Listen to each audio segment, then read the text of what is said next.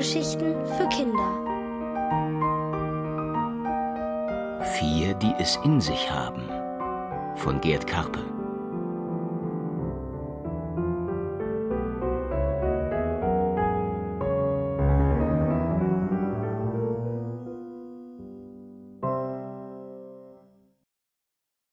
Paula die Pfeffermühle. Es ist kurz vor Mitternacht. In der Küche stehen die vier, die es in sich haben, dicht beieinander im Gewürzregal.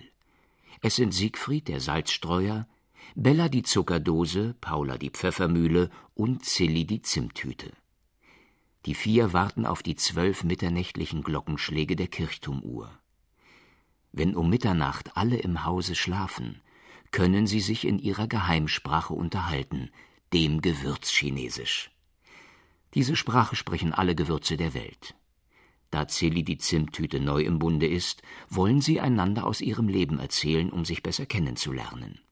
Doch schon beim leisesten Geräusch verstummen die Gewürze für den Rest der Nacht, damit die Sprache vor den Menschen geheim bleibt. Gegen die Fensterscheibe klatscht Regen. Ein kaum spürbarer Luftzug bewegt leicht die hellblauen Gardinen mit den roten Tupfen, die vor dem gekippten Küchenfenster hängen. In der Küche ruht sich der Herd vom Kochen aus. Der Kochtopf scheint von dampfender Erbsensuppe zu träumen. Aus dem Spülbecken steigen glucksende Geräusche, so als habe es einen Schluck auf. Und in der Ecke brummelt der dicke Kühlschrank leise vor sich hin. Heute ist Paula die Pfeffermühle mit dem Geschichtenerzählen an der Reihe. Paula ist die längste der vier Freunde. Sie kommt aus dem sonnigen Spanien, darauf ist sie stolz. Ihr schlanker Leib ist aus matt glänzendem, braunem Olivenholz. Eine nickelblanke Kurbel auf ihrem Haupt wartet darauf, gedreht zu werden, damit das Mahlwerk mit seinen Messern die Pfefferkörner in ein feines, scharf schmeckendes Pulver verwandelt. Endlich ist es soweit. Die Kirchturmuhr beginnt zu schlagen. Und gleich nach dem zwölften Glockenschlag sprudelt es aus Paula heraus. Bisher, liebe Freunde, haben wir erfahren, wo Salz und Zucker herkommen. Heute will ich euch erzählen, wo der Pfeffer wächst. Er kommt aus einem fernen Land, aus Indien, und ebenso wie Salz war Pfeffer früher sehr kostbar. In einigen Ländern wurden die Waren nicht wie heute mit Geld bezahlt, sondern mit einer bestimmten Anzahl von Pfefferkörnern. Wenn das heute noch so wäre, dann wärst du reich, seufzt Siegfried der Salzstreuer. Wie viele Pfefferkörner hast du denn in deinem Bauch? fragt Bella die Zuckerdose. Das weiß ich nicht, ich habe sie nie gezählt. Aber heute, wo es Pfeffer überall zu kaufen gibt, ist er nicht mehr viel wert. Gibt es Pfeffer auch in so vielen Sorten wie Zucker? fragt Zilli die Zimttüte. Nun, es gibt rote, weiße, grüne und schwarze Pfefferkörner. Wenn der reife Pfeffer von den Sträuchern geerntet wird, ist er rot. Weiß ist der Pfeffer, wenn er geschält worden ist. Solch einen Pfeffer habe ich in mir. Und der schwarze Pfeffer? fragt Zilli. Der wird unreif geerntet und ist noch grün. Erst wenn er getrocknet ist, wird seine Haut schrumpelig und dunkel. Hui, der schwarze Pfeffer hat es in sich. Er ist besonders scharf, verrät Paula. Aber es ist etwas anderes, das Bella interessiert. Wie wurden die Pfefferkörner früher aus Indien hierher gebracht, will sie wissen mit großen Segelschiffen, die die Ozeane überquerten. Stellt euch vor, manchmal dauerte so eine Seereise zwei Jahre. Ein Pfefferstreuer hat mir mal eine Geschichte von so einer abenteuerlichen Reise erzählt. Erzählen, rufen die drei anderen gleichzeitig. Paula die Pfeffermühle lässt sich nicht lange bitten und beginnt. In einem indischen Hafen lag ein Segelschiff vor Anker. Schwer war es mit Pfeffersäcken beladen, und die Seeleute freuten sich auf die Heimfahrt, denn sie waren schon viele Monate unterwegs. An Bord des Schiffes befanden sich als Proviant auch säckeweise Mehl, Zucker und Salz, Erbsen, Reis und Trockenfisch. Seht ihr, ohne Salz kam man schon damals nicht aus, ruft Siegfried dazwischen. Aber wie du gehört hast, war Zucker auch mit auf dem Schiff, fügt Bella hinzu. Paula die Pfeffermühle lässt sich nicht ablenken und setzt ihre Erzählung fort. Nicht zu vergessen das Trinkwasser. In großen Fässern lagerte es tief unten im Bauch des Schiffes. Die Männer an Bord waren aufgeregt. Wie würde es mit der Heimfahrt werden? Würde es genügend Wind geben? Oder drohte womöglich ein Sturm? Alles war denkbar. Nur die Schiffskatze Minka blieb ganz ruhig. Sie lag zusammengerollt auf den sonnenwarmen Holzplanken an Deck und schlief. Wem gehörte die Katze? fragt Silly. Der ganzen Mannschaft. Minka bewachte die Vorräte, weil es an Bord Mäuse und Ratten gab, die es auf die Lebensmittel abgesehen hatten.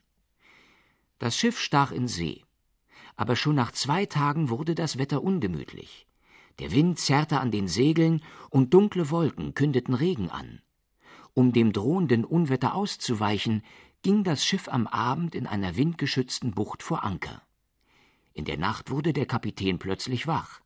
Er hörte Minka fauchen und miauen. Der Kapitän sprang aus seiner Koje. Jetzt hörte auch er Stimmen und verdächtige Geräusche. Mit seiner Pistole in der Hand stieg er an Deck. Im Mondlicht entdeckte er Piraten, die an Bord geschlichen waren, um die Pfeffersäcke zu stehlen.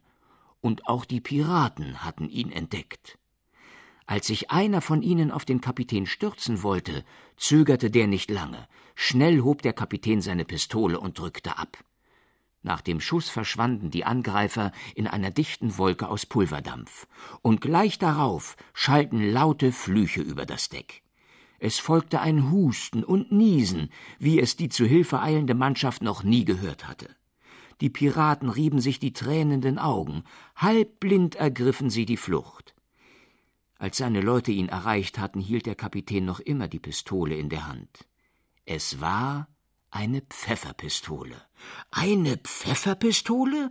fragt Siegfried der Salzstreuer ungläubig. Jawohl, eine Pfefferpistole. Sie wird nicht mit Kugeln geladen, sondern mit gemahlenem Pfeffer, der dem Gegner ins Gesicht geschleudert wird. Der Pfeffer brennt in den Augen und macht die Angreifer kampfunfähig. Nicht möglich, flüstert Bella die Zuckerdose beeindruckt. Aber die Piraten sind davon nicht blind geworden, oder? will Zilli die Zimttüte wissen. Nein, nein, die Piraten sind mit dem Schrecken davongekommen.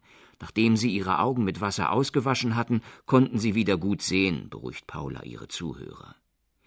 Ist das Schiff dann ohne weitere Zwischenfälle in seinen Heimathafen gelangt? fragt Zilli besorgt. Das ist es, sagt Paula und Minka bekam unterwegs jeden Tag einen Leckerbissen, weil sie so gut aufgepasst hatte. Den hat sie sich auch redlich verdient, meint Bella die Zuckerdose, als die vier plötzlich ein Geräusch hören.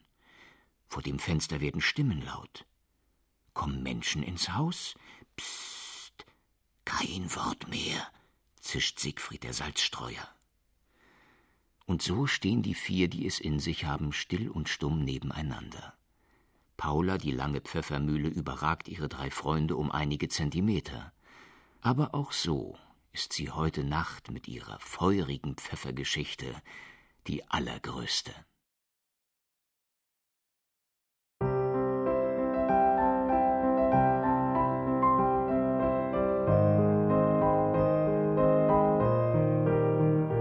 Ihr hörtet Vier, die es in sich haben von Gerd Karpe.